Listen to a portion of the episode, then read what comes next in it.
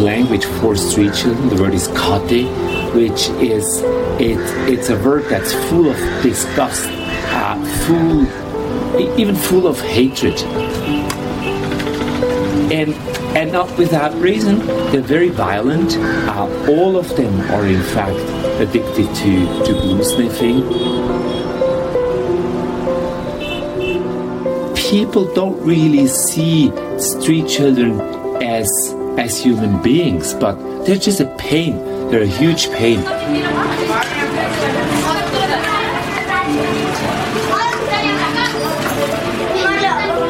It's hard for them to fend for themselves, to find enough recyclables to, to make a living.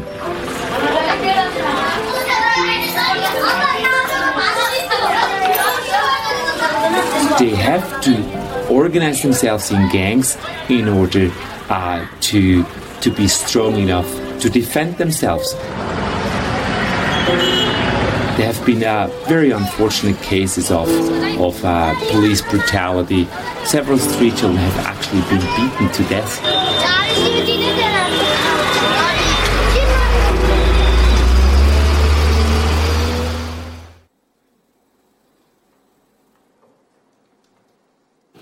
Ja, Dani und Karin kommen doch auf die Bühne mit mir.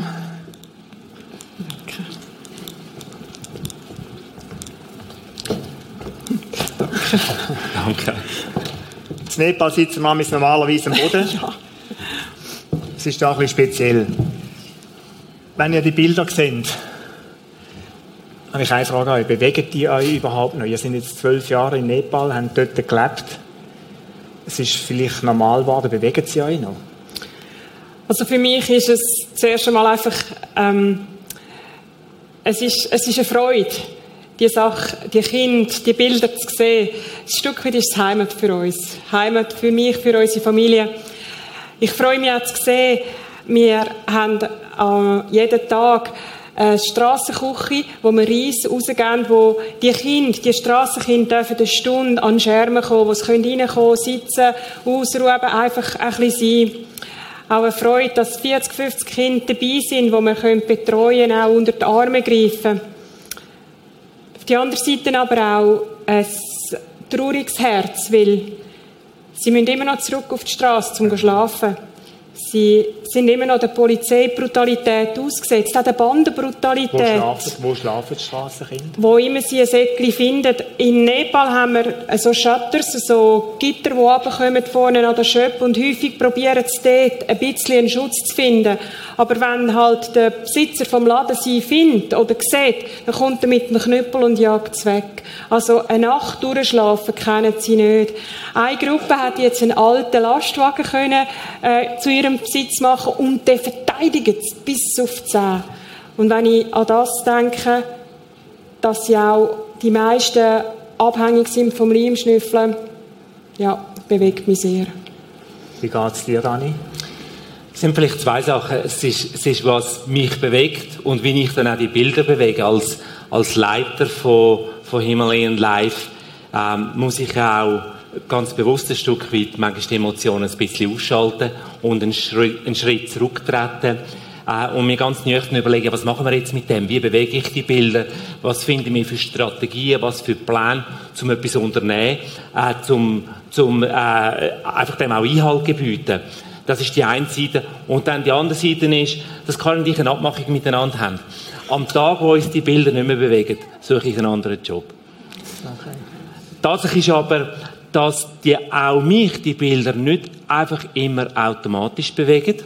Ähm, irgendwie habe ich, glaube irgendwann einmal verstanden unterwegs, dass Barmherzigkeit und Liebe ist nicht, ist, ist nicht ähm, ein Geschenk, sondern ist eine Geistesfrucht. Und Geistesfrüchte sollen wir ja kultivieren in unserem Leben. Und ich muss das aktiv machen. Manchmal mache ich das, indem ich dort auf der Brücke, wo wir auf dem Bild gesehen haben, anstehe, eine Stunde, zwei, drei, bis ich merke, dass es mir wieder packt im Herzen.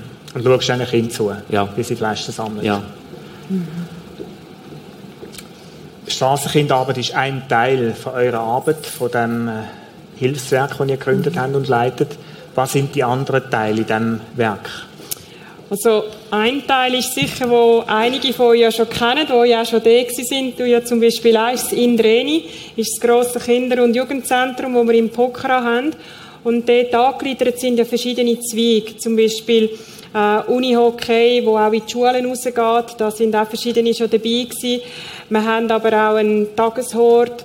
Wir haben verschiedenste Sachen. Auch das Balsangatti, die Sonntagsschule, die dort drin spielt wenn wir alle würden zusammennehmen, alle Kinder, wenn es so an einer Weihnachtsfeier einen grossen Büffel gibt, der gegessen wird, dann sind es 1000 bis 1200 Kinder, die auf den Platz herkommen.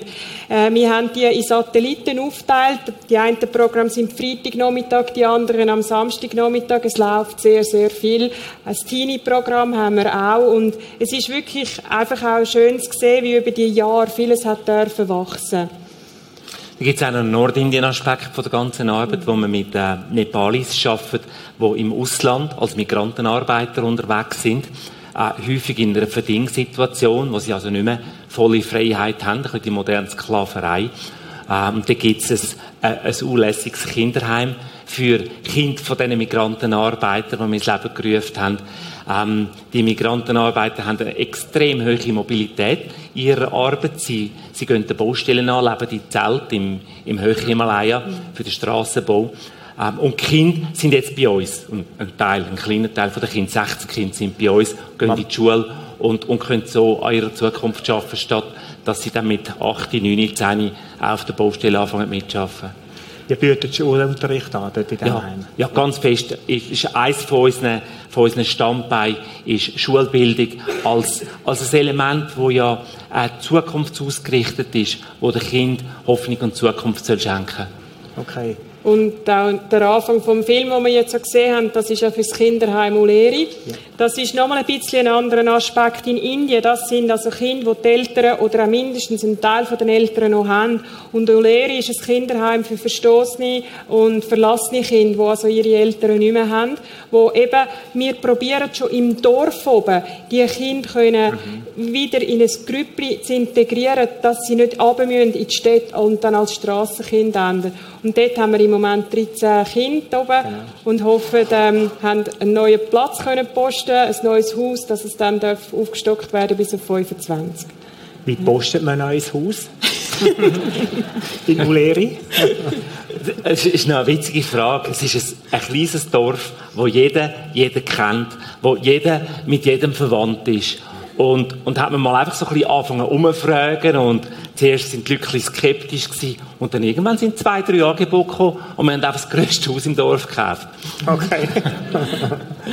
okay. Gehen wir zurück an den Anfang von eurer Geschichte, auf eurem Leben oder ganz, nicht ganz am Anfang.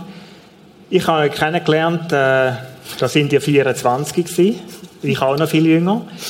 Du bist äh, genieartig, sage ich dem Elektroingenieur gewesen und auf einer steilen Karriere eigentlich. Und du bist Lehrerin in Zürich Oberland. Mhm. Wir sind beide da aufgewachsen. Wie kommt's? Wie ist das vor sich gegangen, dass ihr gesagt habt, Nepal ist unser neues Daheim? Das mit dem Punkt auf der Weltkarte Laserstrahlen. Genau. So, Habt ihr das so erlebt? ja. Also, bei mir war es so, ich habe äh, bin aufgewachsen in einer Familie, wo schon meine Eltern sind im Sudan waren. Der Papi als Spitalverwalter, die Mami als Krankenschwester und unser Haus hat ein bisschen passt mit dem Gedanken von man geht ins Ausland, Jesus dienen. Und so bin ich aufgewachsen und das ist in meinem Herzen irgendwo einfach ein wichtiger Punkt gewesen. Dazu ist gekommen, dass mal in der Jungste dann auch jemand gekommen ist, von Thailand erzählen und irgendwie zum Schluss noch einen Wettbewerb gegeben, habe ich etwas gewonnen. So ein riesiges Poster von Thailand, die schwimmenden Märkte. Und das ist für Jahre hinten an meiner Tür gehangen, dass wenn ich ins Bett gegangen bin, habe ich das gesehen. Und irgendwo einfach der Wunsch, einmal können zu gehen, das ist, das ist äh, schon tief in meinem Herzen hinein. Können zu gehen heisst ins Ausland? Ins Ausland, dort, wo Jesus mich herruft. Ja. Das irgendwo, das war mein Wunsch. Gewesen. Ja. Ja. Bei dir, Dani? Also das ist jetzt mal so ein allgemeiner Wunsch, aber, aber Nepal, eben, der, der Finger, der irgendwie auf der Weltkarte ist. Ja, das ist, ist schon ein bisschen anders gewesen. Gell? Karin hat mir dann erzählt, als wir uns kennengelernt haben, von der Biografie, die sie gelesen hat, Jackie Pullinger und so. Und ich habe lieber der Schatz im Silbersee oder Wildwestgeschichten gelesen. Ich bin ein bisschen oberflächlich, Karin, ähm, Für mich hat es ein starkes Erlebnis gebraucht und das ist dann auch passiert, ähm, ich, glaube, wir sind eben etwa so 3, 24 gewesen, wo der Lucky Weber, guter Freund von uns, ähm, als Teil von seinem Studium äh, eine, eine, eine Wahlstelle hat in Pokhara, in Nepal, ein paar Monate. Und irgendwie haben, glaube ich, Karin und der Luki ein bisschen miteinander konspiriert gegen mich. ähm, und abgemacht, dass wir eine Reise machen, also Karin und ich, und ihn dann können, können abholen und dass wir dann miteinander noch ein bisschen reisen zu Nepal und zu Indien. Und das hat dann doch auch meine Abenteuerlust ein bisschen wecken und, und dann haben wir die Reise gemacht miteinander, sind unter anderem über Land von Nepal Richtung Indien abgereist. Ist uns nicht bewusst gewesen zu dem Zeitpunkt. Das ist gerade äh, im Herbst zu der, zu der Hauptpilgerfahrtszeit von der, von der Hindus gewesen. Und wir kommen auf Varanasi, wo einer der Hauptpilgerorte ist vom Hinduismus, ähm, besuchen die Stadt. Die hat 5 Millionen Einwohner und zur Pilgerzeit kommen einmal 20 Millionen dazu. Ähm, und dann war der Plan, dass wir mit dem Zug von Varanasi nach Delhi fahren. Und der Zug ist irgendwie am Morgen um 5 Uhr, gehen Wir gehen in die Bahnhofshalle rein. Die Bahnhofshalle, die ist mindestens doppelt so groß wie die Bahnhofshalle in Zürich. Ein Riesenteil. Und weil es eben Pilgerzeit, Pilgerfahrtszeit war, die ist voll. Zehntausende von Menschen. Und, und die sind alle rumgelegen, haben geschlafen. Und es ist auch einer der Wünsche von einem Hindu, dass er an einem von diesen Orten, von diesen Pilgerfahrtsorten auch sterben Das ist der Punkt, oder? Ähm, und da hat es also Menschen gehabt, Verletzte und Kranke, ich weiss nicht, ob alle noch gelebt haben, die da drin waren. Du hast keinen Ort gefunden, um einen Fuß auf den Boden zu setzen. Und wir mussten quer durch die Halle durch. Du hast über die Leute hinaufen. Wir sind zuerst stehen geblieben. Was machen wir jetzt? Wir müssen drüber. Da hat es Zehntausende von Leuten. Wie geht das? Bis andere drüber reingelaufen sind. Und dann haben wir miteinander angeschaut und sind auch losgelaufen. Und in dem Moment sieht unsere Gruppe von Strassenkindern. Das ist meine erste Begegnung mit Strassenkindern. 20 Strassenkinder ungefähr. Ähm, so, so Kinder, wie wir vorher in den Bildern gesehen haben. Jetzt müsst ihr euch vorstellen, Karin hat einen Rucksack ich habe einen Rucksack der Luki hat einen Rucksack. Jeder von uns hat ein Geldbeutel unter dem T-Shirt mit ein paar tausend Eier drin für, für unsere Reise. Ich habe einen Plastiksack in der Hand mit ein paar Bananenschalen und halb verfaulten Bananen drin, weil ich die auch noch neu mit in den Kübel rühren. Das war Morgen, wie wenn es Kübel hätte auf einem Bahnhof. da kommen die Strassenkinder, 20 Strassenkinder. Und weißt, 20 Augenpaar, die nicht recht wollen, in die Köpfe hineinpassen, Kinderkörper mit erwachsenen Köpfen und erwachsenen Augen drauf, die schon viel zu viel gesehen haben. Und 20 Hände, die plötzlich anfangen, anfangen zu bitten um etwas und, und ein bisschen ziehen und ihnen Bitte auch ein bisschen Nachdruck mhm. verleihen oder ein bisschen mehr Nachdruck verleihen. und ich bin völlig hilflos, ich habe nicht gewusst, was machen mit dem, mit dieser Situation. Und hat dann in, die haben das dann gemerkt, dass ich eine riesige Konfusion habe, haben sich voll auf mich konzentriert, während der Luki und Karin schon weitergelaufen sind. Und dann habe ich in meiner Konfusion rein, habe ich einfach gedacht, ja, der Stutz kann ich ja nicht ausholen, der geht ja nicht. Und das Food, äh, äh, etwas zu Futter kaufen kann er auch nicht. Wir müssen auf den Zug, äh, lasse ich halt einfach den Plastiksack fallen. Und, und habe den Plastiksack mit ver, halb vermoderten Bananenschalen drin fallen lassen. Und es hat tatsächlich etwas genützt. Die Straßenkinder haben mich losgelassen, ich bin weitergelaufen, ich schaue über die Schulter zurück und das Bild hat sich in meinem Hirn eingebrannt. Ich sehe die 20 Straßenkinder, die miteinander fighten um ein paar Bananenschalen. Und einer packt den Hampfel voll, drückt sein Maul und rennt davon und vier hinten rein. Das hat sich in mir eingebrannt. Und, und, und auch eine Krise ausgelöst. Ja, ja, was soll das? Wie kann das sein, dass an einem, auf dem gleichen Planet, ein paar Stunden Flug entfernt, dass da Kinder hat, die um, um Bananenschalen kämpfen und ich, ich, ich habe nichts anderes ihnen zu geben, als ein paar verfaulte Bananenschalen. Das kann doch nicht sein. Wir sind zurück in die Schweiz gekommen. Das war äh, gerade so kurz vor der Weihnacht. Gewesen. Ich bin absoluter Skifanatiker. Ich bin Skifahren habe Berge angeschaut und statt dass ich Berge gesehen sehe ich verfaulte Bananenschalen. ich bin zurück ins Geschäft arbeiten und, und an Abteilungssitzungen, die ich leiten sollte, plötzlich stelle ich fest, dass es ruhig ist und dass ich abgedriftet bin und 20 Augenpaare sehe, die mich anschauen.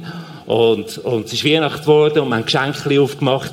Und all die schönen Sachen, die meine Familie mir geschenkt hat, haben nicht wollen, haben nicht wollen Freude auslösen. Ich sehe nur eine ver verfaulte Bananenschale. Riesige Krise gegeben. Und auch ein Wissen, hey, das hat irgendetwas mit mir zu tun. Und wie sind ihr dann, dann vermutlich ein Prozess in Gang gekommen, wie, wie ist es dann gewachsen, dass ihr sagt, jetzt gehen wir? Das war noch witzig. Wir haben äh, in unserem Jugendlichen Übermut, also jugendlich sind wir immer noch und Übermut haben wir auch noch, aber einfach Kombination haben wir einmal zugesagt für eine Familie, wir haben hier selber noch kein Kind gehabt, sind schon verheiratet gewesen, noch kein Kind, dass wir ihre vier Kinder hüten. Ein Kindergärtler, zwei Klässler, fünf und sechs Klässler. Äh, ja, doch, das ist ein steiler Einstieg ins Familienleben. Ich habe auch ein paar Telefone bekommen von den Musiklehrern, die dann gesagt haben, sie, da fehlt noch der Stefan oder der Beat. Ups, ja, hast du schon wieder vergessen zu schicken. Auf alle Fälle sind wir da und haben ähm, in so einem Büchlein gesehen, was es für Stellen im Ausland gibt. Wir haben so den Eindruck gehabt, es wäre gut, wenn es der Dani wäre, mit einem Elektroingenieurentitel, irgendetwas in dem. Dann wäre eine Hühnerblutfarm in Kasachstan gewesen. Das hat uns nicht gerade so gereizt. Und dann wäre noch eine Bibliotheksstelle offen gewesen, Bibliothekar in Lima, und hat irgendwie auch nicht ganz gestummen. Und dann war da noch Nepal. Gewesen. Da habe ich an einem Dienstag, ich weiss noch ganz genau, angeläutet und habe am anderen Ende den Freddy Grob gehabt, wie man es so macht in der Schweiz, natürlich gesitzt, oder? Und ich habe ihm zugelassen, er erzählt, und ich habe gewusst, das, das ist es. Ich habe sogar das Mittagessen vergessen. so bin ich drin gewesen. Und habe einfach gewusst, Nepal, that's it. Okay. Ja. Dann ist der Tag wo du gekündigt hast heimgekommen bist und gesagt hast, jetzt gehen wir, oder wie ist das? Wie muss man sich das vorstellen? Es war eben so, gewesen, weißt ähm, Karin und ich haben mit 20 geheiratet. Und das ist ja ein bisschen früh. Äh, und Karin hat eben immer schon von dem, von dem geredet, dass sie mal noch ins Ausland will. Und, und ich habe ich hab da ihr gesagt, ja, ja, wenn wir ungefähr so 27 sind, dann machen wir das dann vielleicht. Aber eigentlich habe ich es, glaube nicht so ernst gemeint. Ich habe sie einfach gefragt, welche heiraten. Und sie hat halt nicht ja gesagt, wenn ich das nicht gesagt hätte. Und, und dann, und, und dann, wo die, die Story für mich, die Bananenschalen-Story und der Nepal-Winkel zusammengekommen sind, habe ich schon, habe ich angefangen ernsthaft darüber ja. nachzudenken. Auch, auch weißt, ich probiere biblische Modelle zu finden, was, was, was will denn Gott eigentlich von mir? Und, und so ein bisschen die Kernstelle, wo ich darauf gestoßen bin, ist aus dem Buch Esther, wo, wo Esther, wo ein Sklavengirl war, wird zur Königin. Und, und dann kommt die Krise, wo sie für ihr Volk einstehen Und dann sagt, dann schreibt ihr Onkel ihr den Brief und sagt ihr, äh, schau, wenn du jetzt nichts machst, dann musst du ja nicht denken, dass uns nicht Hilfe von anderer Seite äh, wird zuteil werden kommen. Aber könnte es dann sein, dass gerade für so eine Zeit wie die du zur Königswürde gekommen bist? Und irgendwie habe ich das hier verstanden, dass das mit diesen Strassenkindern und, und dass wir, die alle Ressourcen haben, gute Ausbildung und aus dem reichsten Land kommen von der Welt, dass wir eine Aufgabe haben. Und dann ist eigentlich klar gewesen, dass es einen Schritt braucht, zum Beispiel eben der Job, der mir eigentlich sehr viel Spaß gemacht hat, künden und, und miteinander zuerst Sprachaufenthalt und dann, und dann los. Okay. Mhm. Himalayan Life. Wie verstehen ihr Hilfe oder weißt, Hilfswerk? Wie verstehen ihr Hilfe in so einem Land? Wie kann man da helfen? Für mich, für mich gibt es eigentlich wie zwei grundsätzlich verschiedene äh, Formen von, von einem christlichen Hilfswerk oder von Mission, wie da wie man dem sagen gell? Ähm, das eine ist der Barmherzigkeitsansatz und das andere ist der Recht, Gerechtigkeits-, Sozialgerechtigkeitsansatz. Und für beide von diesen Ansätzen gibt es biblische Modelle und es gibt Vorbild. Sicher das große Vorbild für den Barmherzigkeitsansatz ist Mutter Teresa. Einfach am Mensch in seiner jetzigen Not zur Seite stehen und, und in die jetzige Not handeln. Und der andere Ansatz, der, der Gerechtigkeits-, Sozialgerechtigkeitsansatz, große Vorbild, ist ein, ein, Nelson Mandela, wo, wo in der Apartheid ihnen anfängt zu handeln. Und, und das systematische, äh, die, die Zerstörungsspirale, die am Werk ist, anfangen zu durchbrechen. Oder ein Martin Luther King. Ähm, und für mich das Bild, das das auch schön zusammenbringt, die zwei Ansätze, ist, ist ähm, ein Bild, wo Jesus bringt, im Gleichnis vom armen Lazarus und am Reichen, der nicht einmal einen Namen hat. Und, und der Reich, der am Tisch hockt, und er hat alles, was man sich noch erdenken kann. Ähm, und der arme Lazarus, der kriecht unter dem Tisch. Und, und alles, was er überkommt, sind ein paar Brosmen. Aber ein paar Brosmen sind besser wie nichts. Äh, man, kann jetzt, man kann jetzt aus dem Gleichnis noch einen Haufen Zeug auslesen, das will ich jetzt gar nicht machen. Aber es geht einfach für mich darum, der Barmherzigkeitsansatz, der nimmt von dem reich, von dem reich deckten Tisch und gibt ihn dem, der nichts hat. Und das kann, das kann praktische Hilfe sein, das kann auch Evangelium sein, in dem Sinn. Das hat ganz einen Haufen Aspekte. Aber der Gerechtigkeitsansatz hat ganz eine andere Idee. Der Gerechtigkeitsansatz möchte ich gerne am Lazarus einen Platz am Tisch verschaffen. Mhm. Weil eigentlich hat es ja genug auf dem Tisch. Und wenn wir ein bisschen näher zusammenrücken, dann hat es auch Platz. Mhm. Ähm, und die zwei Ansätze, ich will mich nicht entscheiden, wie ich mich verstehe als christliches Hilfswerk oder als Mission zwischen diesen zwei Ansätzen. Ich will mich von beiden inspirieren lassen. Ich will gerne, ich will gerne offen sein für die Not der Menschen, einfach gerade heute. Zum Beispiel die Strasskinder, sie haben heute Hunger und heute ein voller Bauch ist immerhin heute ein voller Bauch. Und heute eine Stunde am Schermen bei uns im Zentrum ist immerhin das. Und andererseits, andererseits wollen wir eben auch gerne mehr Nachhaltigkeit und, und mehr Gerechtigkeit. Jetzt an den Tisch einladen, praktisch, wie sieht das aus? Ähm, du hast von dem, von dem äh, Kinderheim in Uleri erzählt. Mhm. Mhm. Ist das so etwas, wo du sagst, da laden wir Kind ein an Tisch? Oder wie, muss man, wie muss das vorstellen, an den Tisch einladen? Es ist natürlich ein Bild an den Tisch einladen einerseits, aber tatsächlich jetzt im Heim von, im, im Kinderheim Uleri, dass es natürlich so ist. Also das ist übrigens äh, das Bergdorf Uleri, da tief im, im, in den Himalaya-Bergen hinein. Und die elf Kinder, die wir haben, die sind, die 13, Entschuldigung, die 13 Kinder, die wir haben, die, die wären nicht, hätten keine Möglichkeit, um an einen Tisch herzukommen.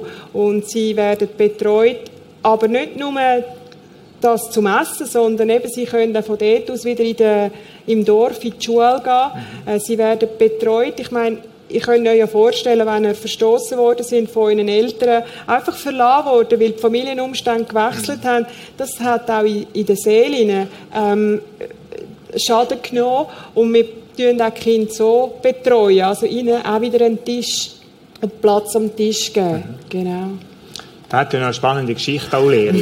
ja, hat eine spannende Geschichte, die auch, auch noch, sehr viel aussagt zu dem äh, Brosamen oder Platz am Tisch. Ähm, ich gehe seit fast 15 Jahren ein und aus in diesem Dorf Uleri. Das ist von Pockeren, wo wir gelebt haben, äh, drei, zwei, drei Stunden mit dem Bus und nachher vier, fünf Stunden zu Fuß. Du kennst den Weg nur allzu gut, Peter, es geht ein bisschen Berg drauf. Genau. Ähm, in diesem Dorf hat es eine kleine Kille. 40, 50 Leute mit einer ganz speziellen Geschichte, wie die Kille entstanden ist.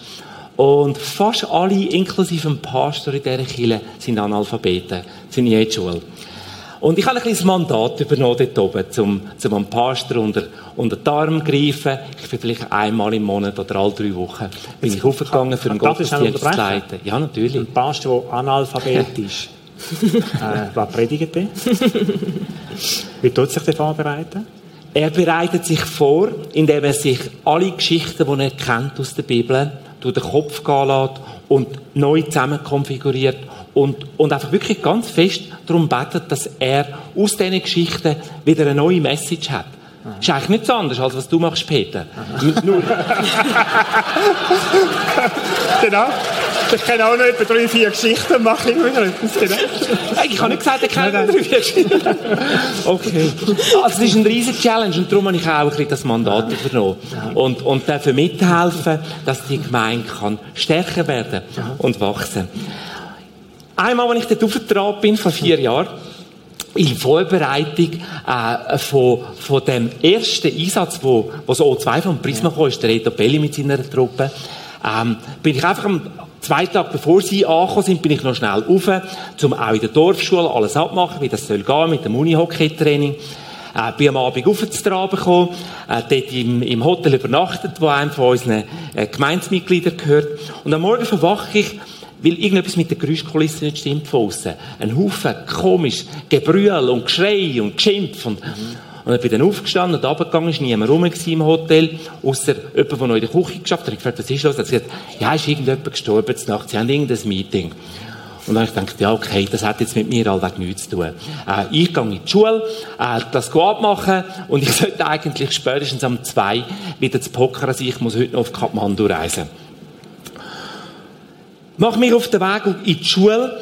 Der Weg geht über den Dorfplatz, hat gerade noch so eine Wegbügung vor dem Dorfplatz. Bevor ich um die Wegbügung herumkomme, schiesst mir einfach aus dem heiteren Himmel der Vers durch, durchs Herz oder durch den Kopf aus dem Lukas, was heißt, wenn es euch vor die Verantwortlichen und vor die Autoritäten bringt, macht euch keine Sorgen, was sagen. Der Heilige Geist wird euch das Wort schenken.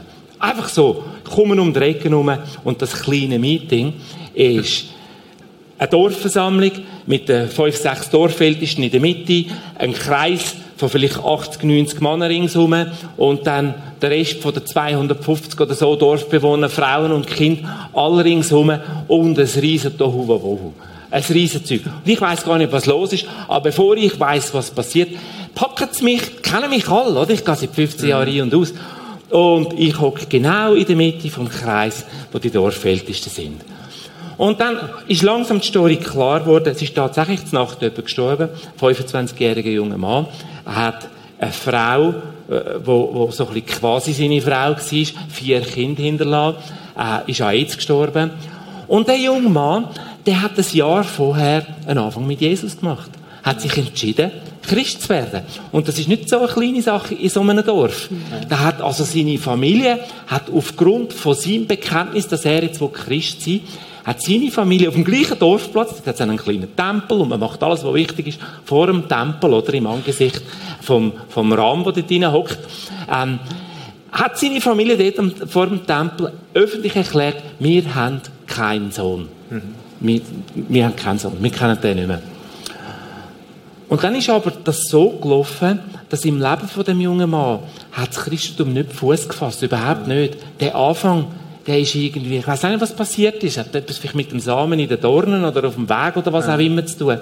Aber es hat, es hat einfach überhaupt nicht Fuß gefasst, so dass ihn die Gemeinde zuerst hat müssen, ähm, ermahnen und ihm sagen, du, hey, ist super, dass du einen Anfang gemacht hast mit Jesus. Ist super, dass du verstanden hast, dass nach dem Tod das Billett in den Himmel, das ist alles gut, aber es fängt nicht erst nach dem Tod an. Auch jetzt, die Veränderungskraft des Evangelium, das muss in deinem Leben anfangen. Fuß fassen, du. Das sollte etwas passieren. Wir wollen ein bisschen Frucht sehen in deinem Leben. Zum Beispiel das mit dem Saufen und, und den anderen Frauen und bla, bla, bla. Das könnte jetzt auch aufhören. Ähm, für, das, für das kommt ja der Heilige Geist. Und wenn es nicht aufhört, dann wird er verwarnt und, und so ist das, es ist nicht gut gelaufen. So dass sich eigentlich das wieder völlig getrennt hat. Und er auch das mit dem Christsein wieder aufgegeben hat. Und jetzt stirbt er mal. Und in der Nepali-Kultur ist es auch wichtig, was mit dem, mit dem Leichnam passiert, weil das hat dann etwas damit zu tun, wie äh, Transition ins nächste Leben hinein passiert. Und jetzt ist die Frage, wer hebt den Leichnam auf? Wer macht Begräbnis? Und Christen haben gesagt, hey, er ist nicht wirklich einer von uns gewesen. Das bringt es nicht, wenn wir das machen. Und die Familie sagt, wir sind alle dabei gewesen, wir haben keinen Sohn, wir wissen nicht, von was sie reden. Und das Dorf hat gesagt, ja, spinnen jetzt eigentlich alle. und so ist das eine riesige Diskussion gewesen. Und ich finde mich in der Mitte, das geht hin und her. Und drinnen auch alle Anschuldigungen vom Dorf gegenüber den Christen. Und ich habe das erlebt dort, was das heisst, ähm, dass der Heilige Geist uns das Wort wird schenken. Fünf Stunden lang ist die Show gegangen. Und ich bin fünf Stunden lang dort in der Mitte gegangen. Fünf Stunden lang ist der Tee gekommen, immer wieder ein Tässchen. Und ich konnte Antwort geben. Ich habe kein einziges Wort von der Diskussion verpasst. Wo, wo ich sonst dort oben sprachlich eher ein Mühe habe, weil sie haben ganz einen eigenartigen Dialekt. Und nach fünf Stunden ist mir der Geduldfaden gerissen. Dann habe, weißt du, irgendwo mein Denken ist, ist das völlig wurscht, was die mit dem Leichnam machen. Aber was ist mit diesen vier Kindern? Und der leichtgeistig behinderten Frau? Wer schaut dann für die? Und nach fünf Stunden habe ich das Portemonnaie vorgenommen und gesagt, so, jetzt ist doch genug, jetzt haben wir genug und geredet über das. Und da tausend Gruppen auf den Boden gesagt, so, das mache ich für, für Kinder und für seine Frau. Machen die auch etwas oder wollen nur um den Tod herum diskutieren? Totenstille.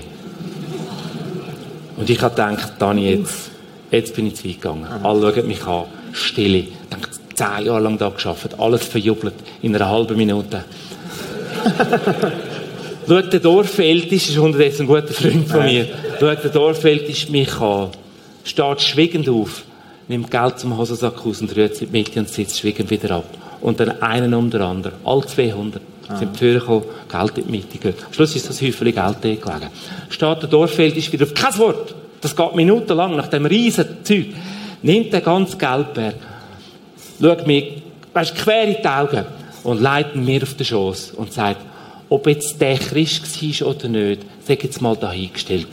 Aber für seine Kinder sind todsicher ihr verantwortlich.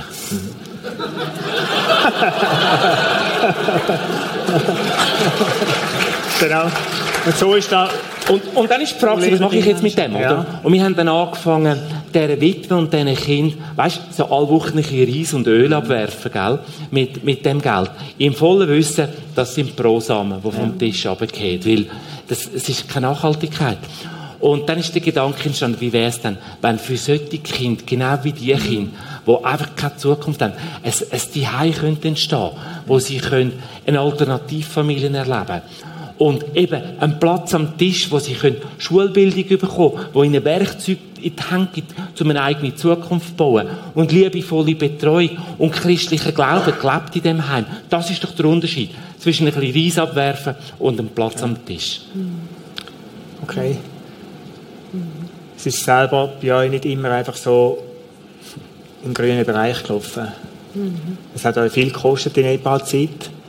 Mai 2000 ist euer erster Sohn, der in Nepal auf die Welt kam, dreijährig gestorben dort. Das ist ganz ein, andere, ganz ein anderes Erleben wie da. Karin, wie, was ist da passiert?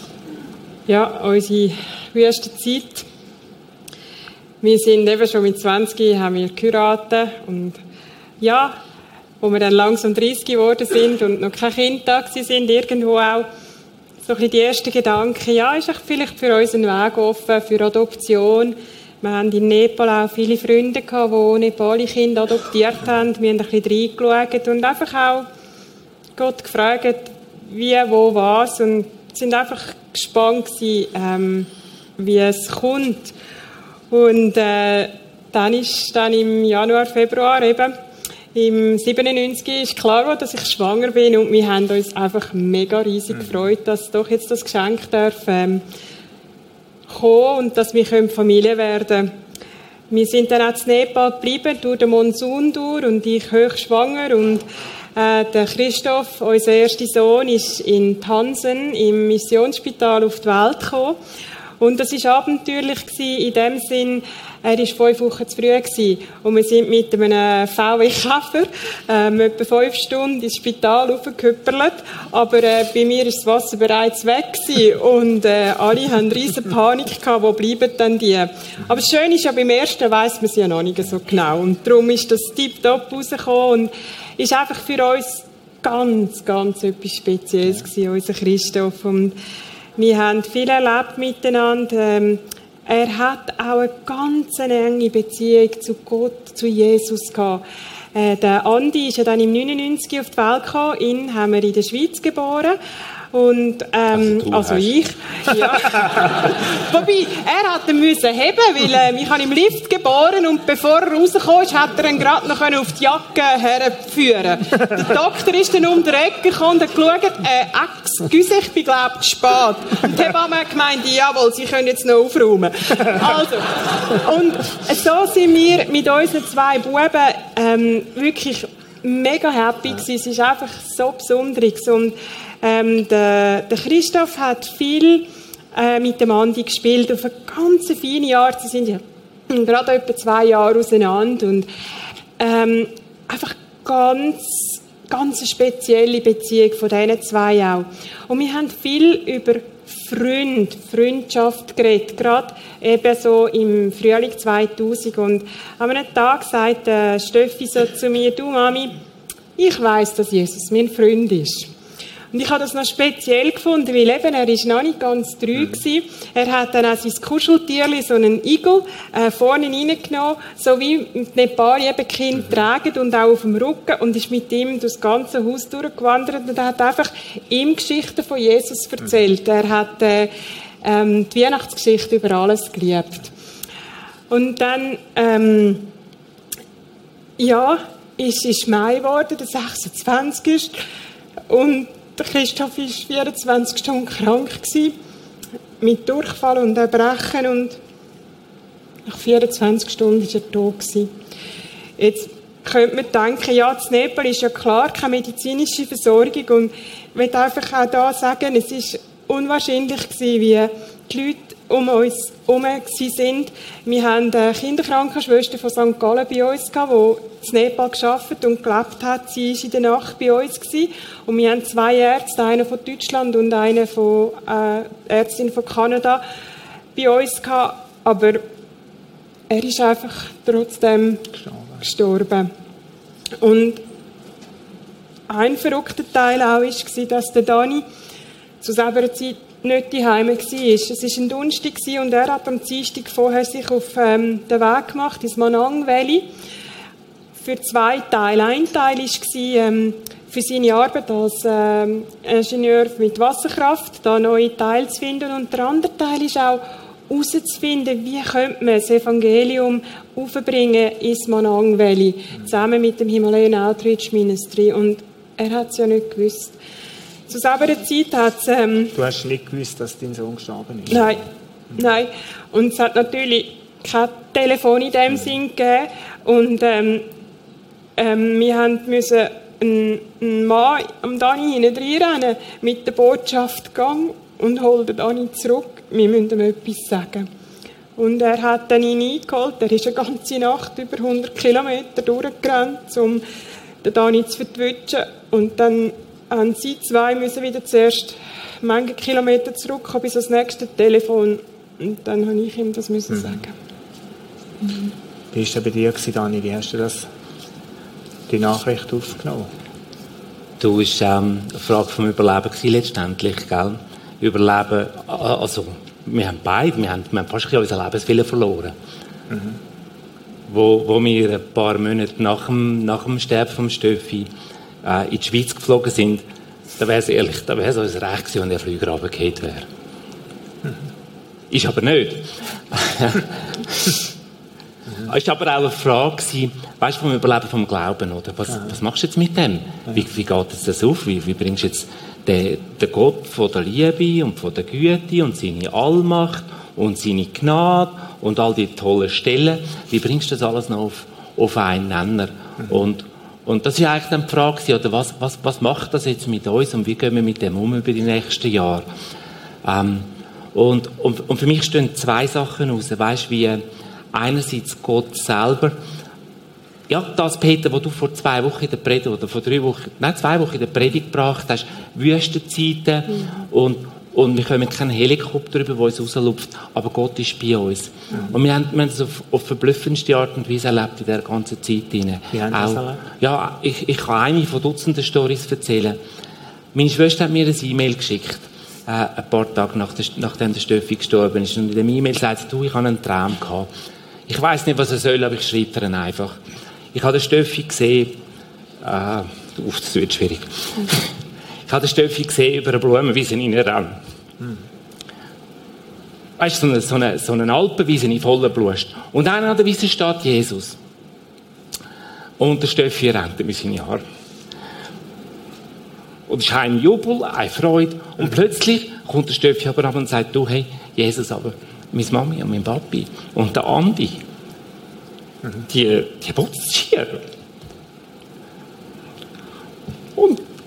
Dann sagt Jesus in dem Traum meiner Schwester, ich weiß. Und er pflückt drei Blumen, eine rote, eine blaue und eine orange. Und sagt, weißt du was, schau, das sind drei Blumen. eine blaue für den Andi und eine rote für den Daddy und eine orange für die Mami. Gang bring's ihnen. Und das ist der Traum. Und das E-Mail kommt zur Nacht rein. Wir gehen schlafen. Am nächsten Morgen mache ich die Haustür auf. Und vorne an der Haustür liegen drei Blumen. Rote, eine blaue und eine orange. Und durch solche, durch solche mhm. hat uns Gott das gezeigt. Weißt du, der Vers in Jesaja 43, mhm. äh, was heisst, auch wenn es durchs Wasser geht, wirst du nicht ertrinken. Ich bin bei dir, die Zusage. Das, das ist das Erleben. Ja. Und ohne das hätte wir nicht überlebt. Ja. Einfach nicht. Und das andere dann die Freunde, weißt du, die einfach auf unglaubliche Art und Weise uns zur Seite gestanden sind. Manchmal manchmal vielleicht fast zu fest. Also unsere Nepali-Freunde, die haben drei Monate lang bei uns in der Stube campiert und gesagt, wir lassen euch nicht allein. Bis wir sicher sind, dass ihr das überlebt, lassen wir euch nicht allein. Das ist manchmal fast wahnsinnig gemacht. Sie haben dann nicht nur gesagt, wir lassen euch nicht allein, sondern haben auch zufrieden in der Stube gesungen und die Bibel vorgelesen, bis in alle Nacht. Und am Morgen um vier Uhr stehen sie halt sowieso auf und dann ist es schon wieder losgegangen.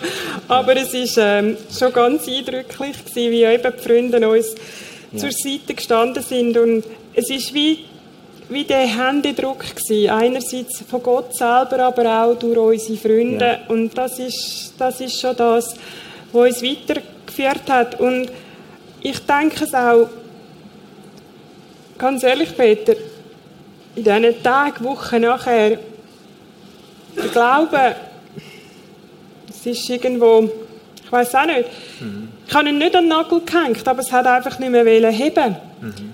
Aber ich habe gespürt, dass andere mhm. anstelle von mir, anstelle von mhm. Dani, für uns glauben. Mhm. Und das hat uns durchgetragen. Mhm. Und das hat uns auch irgendwo Hoffnung und, und Mut gegeben. Ja. Ja. Schwieriges Kapitel, auch in eurem Leben. Mhm. Weihnacht 2000 ist gekommen, Dani. Du hast mir gesagt, du hast wie eine neue Berufung gebraucht, um dort zu bleiben, oder ihr beiden. Ja, wirklich irgendwo am, am, Schluss von dem Ganzen. Und da hat einfach, das hat Gott wirklich wieder auf eine ganz tolle Art und Weise ähm, orchestriert. Weihnachten ist in Nepal ein riesen Ding, gell, in der Kirche. Da kommen wir den ganzen Tag zusammen. Es gibt ein riesen Fest. Wir laden die ganze Stadt ein. Wir kochen für Tausende von Leuten. Und, und alle wissen es, alle Bettler, alle kommen. Wir können uns das nicht vorstellen, Tausende, aber es ist tatsächlich so. Tausende? Tausende von Leuten, oder? Wir denken immer, jetzt übertreibt er. Tausende von Leuten. Es ist auch nicht nur ein Stückchen, das man grilliert, sondern ganze Ochsen. Ganze Büffel. Ja, drei Wasserbüffel oder so. Und dann werden die schon zwei Tage vorher geschlachtet. Und es ist eine riesen Freude in der Kille. Es ist Weihnachten. Es ist ein schönes Erlebnis. Ähm, und, und für mich ist das eben die ganze Frage halt gleich. Ja, ja, schon schön Weihnachten, aber mein Herz mein Herz schreit gleichzeitig. Und ich musste einfach ein bisschen weg. Und bin auf die Wiesen runter, am Fluss runter, wo, wo auch der Steffi begraben ist und wo ich häufig dann einfach her bin und, und zu Jesus geschrien habe und wieder, wieder neu, wieder neu von ihm berührt, wieder Lebenskraft, Lebensmut gefasst habe. Als ich zurückkomme, Richtung Kille wieder, da kommen mir zwei Buben entgegen zu rennen. Zwei Buben, die, die unterdessen auch erwachsene Menschen sind, gell? Und bei uns mitarbeiten. Und die zwei Buben, die haben in ihrer Hand das Weihnachtsgeschenk, was sie gerade bekommen an der Sonntagsschule Weihnacht. Drei Zeltchen Und, und kommen zu mir zu rennen, strecken mir die Zeltchen entgegen und sagen zu mir, weißt du, schauen mir in die Augen und sagen zu mir, Dani, wir sind jetzt deine Söhne. Ich, ich weiß nicht, was sie sich gedacht haben, ich habe keine Ahnung. Aber irgendwo hat das uns eine komplett neue Perspektive gegeben. Auch, auch es ist nach wie vor dran. Und äh, wir haben einen Haufen Kinder in Nepal. Eben Tausende, ja, ja. ja, gehen wir nochmal zu diesen Kindern. Strassenkinder, die wir am Anfang davon mhm. gesehen haben. Ihr sind aktuell in so einem PET-Flaschen-Projekt. Ihr habt eine Strassenküche für die Kinder. Ihr versucht mit ihnen auch irgendwie Hygienegeschichten zu machen. Und jetzt die PET-Flaschenfabrik, die soll entstehen. Wieso PET-Flaschenfabrik dann? Du, der Impuls kommt eigentlich von drei Orten her für das Ganze. Also es geht um ein Sozialunternehmen, wo, wo Strassenkinder können unterkommen, weißt du, wo dazugehören Sachen wie Unterkunft, Food haben sie eigentlich schon bei uns, ja. aber auch Unterkunft und ein bisschen Schulbildung und so ein bisschen wie eine Art ein, ein, ähm, ein Lehrprogramm, berufliche Ausbildung. Und Motivation, der Impuls dazu kommt von drei Seiten. Einerseits das, was Karin am Anfang angetönt hat, fast ein wie eine heilige Unzufriedenheit mit dem Ist-Zustand.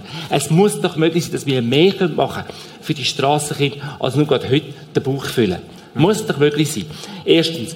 Und zweitens kommt der Impuls auch davon, von, von unserem Zusammentreffen mit, mit Menschen, wo immer und immer wieder in, in Notsituation geraten und sich dann in, in eine Verdingssituation in verkaufen. Da hat es so eine Situation das letzte Jahr gegeben, als ich mit einer Reisegruppe von 22 Leuten in Nepal war. Und dann zu Lehre aber treffen wir eine Familie an, die ich schon lange kenne. Der Vater hat sich vor fünf Jahren verdient, um auf Dubai zu arbeiten. Mhm. Da gibt es ein bisschen Geld im Voraus und nachher fast nichts mehr. Und am Schluss zum, Zurück, zum Zurückreisen muss er wieder Schulden machen, dass er heimkommen Das ist super. Und in seinem Fall ist es nicht aufgegangen. Nach anderthalb Jahren ist er vom Baugerüst runtergefallen, hat sich schwer verletzt, ist zurückgekommen mit mehr Schulden, als er gegangen ist. Ja. Nach anderthalb Jahren krampfen und verletzt. Und dann sagt er mir, das sind die 22 Leute, und er sagt mir, Dani, es ist mir nichts anderes übrig geblieben. Ich, ich schaffe es nicht, ich bringe die Familie nicht durch, ich habe mich wieder verdient. Ah. In drei Wochen Reise. Und, und wenn ich das der Reisegruppen übersetze, sagen sie mir, Dani, das kann nicht sein, mach etwas. und ich sage, du weißt, ich, ich kann nichts machen. Ich kann ihm Stutz geben. Und ihm das Letzte noch wegnehmen, was er hat, und das ist seine Würde, das kann es nicht sein. Aber von dort haben wir angefangen nachzudenken, wie wäre es jetzt das, weißt? Wenn wir, wenn wir eben ein Gefäß hat, ein Sozialunternehmen, wo man so einem Menschen kann sagen, hey, komm zu uns, kannst arbeiten, geh nicht, geh nicht auf Dubai. Und der dritte Impuls ist, äh, ein Töckerikasten, den wir vom Prisma bekommen haben für, für den Arbeitsnepal. Und als wir den alles angeschraubt haben, stelle ich fest, ah, der ist ja ganz aus Plastik. Und wenn wir den Nepal wieder zusammengeschraubt haben, 80 Kilo schweres Teil, habe ich festgestellt, der ist nicht nur aus Plastik, der ist aus rezykliertem Plastik, vollständig. Und da hat sich, hat sich angefangen, etwas bewegen im Hirn. Die Idee zusammengekommen, ja, wie wäre es jetzt? Ein Traum, gell? Wie wäre es jetzt? Wenn wir könnten Plastik rezyklieren in Nepal, Sozialunternehmen, wo Strassenkinder mitschaffen und eine Alternative finden, zum aus dem Abfall raus, ihr Essen rausfiltern. Wo Leute wie der Eite können zu uns arbeiten statt sich verdingen. Wo, wo wir können ein Umfeld anbieten in einem, in einem christlichen Betrieb, wo unsere Werte und, und alles widerspiegelt. Wie wäre es jetzt, wenn so etwas könnte entstehen? Und dann ein bisschen, ein bisschen anfangen umfragen und, und Research machen und Klima feststellt, dass die ursprüngliche Idee von einfach rezykliertem Plastik und daraus Döckelkästen oder Feinstrahlen bauen, allweg nicht funktioniert. Aber PET-Flaschen-Recycling, das funktioniert. Und da sind wir jetzt Vollgas dran. Und was machen wir konkret? Das ist das Bild, das man gesehen hat, du hast mir da geschickt, ist das die muss ich mir das so vorstellen? Das musst du also ganz genau Teil, so vorstellen. Wo, äh, das Bild ist drei Tage alt. Unsere, ich bin unterwegs in China gewesen, eine Maschine bestellen. Das ist, uns, das ist ein kleiner Teil von unserer Art. Das ist ein, ist ein 21-stufiger industrieller Prozess. Also wir haben im Sinn, die gesamten PET-Flaschen von Ebal zu verarbeiten. Tonnenweise PET. Da gibt's PET, noch PET, nicht, PET. Gibt noch keine. Im Moment wird es weggeworfen oder auf Indien aber verschifft. Wie jede andere Fabrik auch, sind es eigentlich drei Bereiche. Äh, Rohmaterialbeschaffung, dann Produktion und, und Verkauf. Und für die Produktion sehen wir da unser Teil. Das ist jetzt also in China äh, vor drei Tagen fertiggestellt worden. Unsere Maschine, die wir bestellt haben. Das ist unsere Maschine. ähm, wo das ist mega, ja. Mein Schwager ist im Moment in China für die Abnahme von dieser Maschine. Die wird am 5. November verschifft nach Nepal. Ähm, das wäre Produktion. Dann die Rohmaterialbeschaffung ist bereits im Gang. Wir pumpen 50 Recyclingbehälter jede Woche raus im Moment, wo in Hotel und Restaurant gehen in Pokhara. Äh, wir machen das für die nächsten 10 Wochen, gibt also 500 Behälter, wo, wo die Leute und die Hotel und Restaurantbetriebe ihre Flaschen werden reinbringen und unsere Strassenkinder... Und die, hast du einfach, die haben dir einfach gesagt, jetzt nehmen die Dinge ab heute wie gesammelt, oder? Ungefähr so. Ungefähr so. Wir, wir haben das ganze Projekt sehr also wir haben wirklich gedruckt, ja. auch, auch am Radio und, und über Zeitungen und, und über den Stadtrat von Pokhara. Wir haben sehr breit abgestützt. Einfach auch, das ist, ist ein Sicherheitsmoment, oder? Dass, dass wir äh, dass unsere Straßenkinder sicherer können arbeiten können. Ja. Und dass, dass sie in diesem Gefahrenmoment nicht so ausgesetzt sind. Und statt dass jetzt die Strassenkinder Abfall durchwühlen, können sie langsam in Minischritte, weil größere Schritte können sie eh nicht machen. Sie mhm. haben ihre, ihres, äh, ihre Fähigkeit zum Erwachsenenvertrauen ist massiv erschüttert, ja. traumatisiert. Aber so können sie in Minischritte weg von der Straße und immer mehr in ein, in ein viel gesichertes und organisiertes Leben hineinkommen. Mhm. Straßenkind. Was machen die da? Die sammeln die PET-Flaschen ein, kommen nachher Essen über oder, oder was gehen die rein? Eigentlich für die Strassenkinder gibt es wie drei Bereiche in dem ganzen Sozialunternehmen. Ja. Das eine ist, dass sie eben, sie sind ja jetzt schon im, im Sammelbusiness ah. tätig.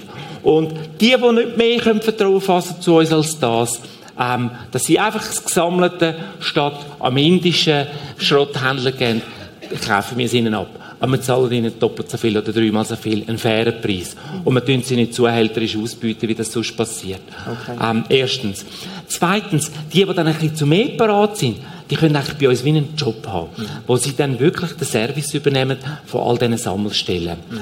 Drittens machen wir ein Lehrprogramm, wo die Strassenkinder können langsam auch im Fabrikbereich, also im Produktionsbereich und im Verkaufs- und Administrationsbereich hineinkommen und Lebensgeschick lernen. Und angegliedert an das Ganze äh, machen wir Schulbildung mit der Straße, das müssen wir selber machen. Es ist ja leider nicht möglich, Straßenkinder zurück ins Schulsystem zu schliessen. Sie sind, sind viel zu alt und äh, ich kann ja nicht einen Zwölfjährigen, der noch nie in der Schule war, mit einem Fünfjährigen zusammen in die erste Klasse stecken. Es geht einfach Wie nicht. Wie muss sich Schulbildung vorstellen bei Strassenkind? Wir machen, wir machen so wöchige Modul. Also ein wöchiges Crashkursmodul Lesen, Schreiben. Oder ein wöchiges Crashkursmodul äh, Mathe.